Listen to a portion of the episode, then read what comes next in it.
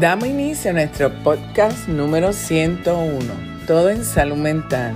Y el tema de hoy, el rencor, enemigo de la salud mental. El guardar rencor es una emoción negativa que puede afectar a la salud mental y física. Los principales psicólogos afirman que aferrarse a un rencor nos obliga a reproducir una historia sobre un acontecimiento una y otra vez en nuestra cabeza y a pensar en todas esas emociones negativas asociadas a él. Es decir, va a mantener pensamientos rumiantes y repetitivos con respecto a lo que siente y no olvida. Es un sentimiento de gran resentimiento hacia alguien quien ha hecho algún tipo de ofensa o daño. Es decir, aparece cuando sentimos que alguien se ha portado mal con nosotros. Cada uno se toma las cosas a su manera, donde unos oyen un comentario inocente, otros ven una terrible ofensa generadora de mucho enfado. Nos sentimos heridos por cualquier cosa y en vez de hablar las cosas o de gestionar eso que interpretamos como injusticia, sentimos un profundo odio a la persona quien nos ha causado tal desdicha. Esta emoción puede ser tan fuerte y tan mala que a veces puede decir que librarnos, enfermarnos tanto en lo físico como en lo mental. El rencor acumulado nos lleva a comportarnos de forma muy contraria a como somos, queriendo tomar venganza, perdiendo el control y desde luego nos puede hacer peores personas. ¿Por qué sentimos rencor? Son diversas las causas por las cuales sentimos rencor. Primero, conflictos. Los conflictos son causa frecuente de resentimiento hacia una persona o varias personas. Por ejemplo, pleitos, discusiones acaloradas, subidos de tono, incluso confrontaciones físicas. Y lo peor después de un conflicto es la falta de reconciliación. Esto hace crecer el rencor. Es importante comprender el por qué la otra persona cometió el acto que me molestó. Así logran captar una mejor idea de lo sucedido y no solo la perspectiva de un solo lado. Segundo, inseguridades. Nuestras inseguridades pueden ser la raíz profunda de un rencor o resentimiento. Las inseguridades hacen crecer, escuchar o o a veces tergiversar el significado detrás de las palabras o acciones. Engaños. Las mentiras son dolorosas. Son capaces de quebrantar la confianza de una persona hacia otra. Y por último, los maltratos. El maltrato psicológico, palabras hirientes o manipulación y el maltrato físico también son importantes desencadenantes de rencor.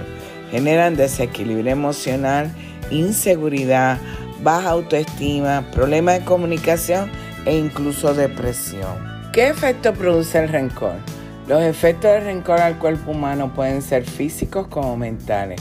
Por ejemplo, aumenta la tensión arterial. El resentimiento puede culminar en episodios de ira que activan el sistema nervioso simpático. Este último aumenta la velocidad de cada latido cardíaco y contrae los vasos sanguíneos, dando como resultado un aumento de la circulación y presión arterial. Genera dolores de cabeza intensos, dolores de cabeza como migrañas, por ejemplo. Produce malestares gastrointestinales como constipación, indigestión, náusea, vómito, ardor en la boca del estómago y dolor abdominal inferior. Ocasiona calambres y tensión muscular. Debilita los huesos. El estrés crónico hace que el rencor, las emociones negativas y su efecto estresante en el cuerpo se conviertan entonces en factores de riesgo para enfermedades del tejido óseo como la osteoporosis. Y finalmente aumenta el estrés, la ansiedad y depresión. Estas emociones negativas son un veneno porque el odio fomenta aún más el rencor y el desprecio hacia los demás, aumentando el estrés, la ansiedad y la depresión. ¿Cómo superar el rencor?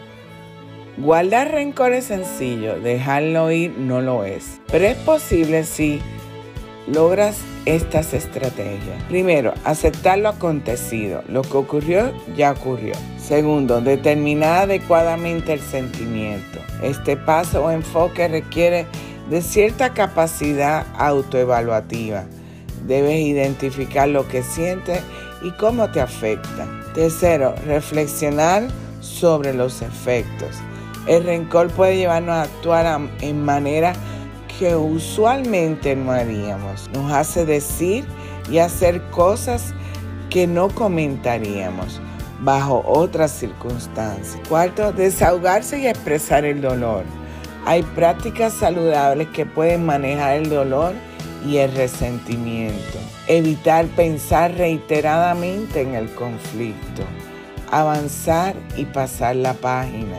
Perdonar con sinceridad. El perdón es clave para ciertas situaciones como es la del rencor. Sobre todo si el perdón es auténtico ante estas situaciones tan difíciles. Y por último, practicar hábitos que generen tranquilidad interior.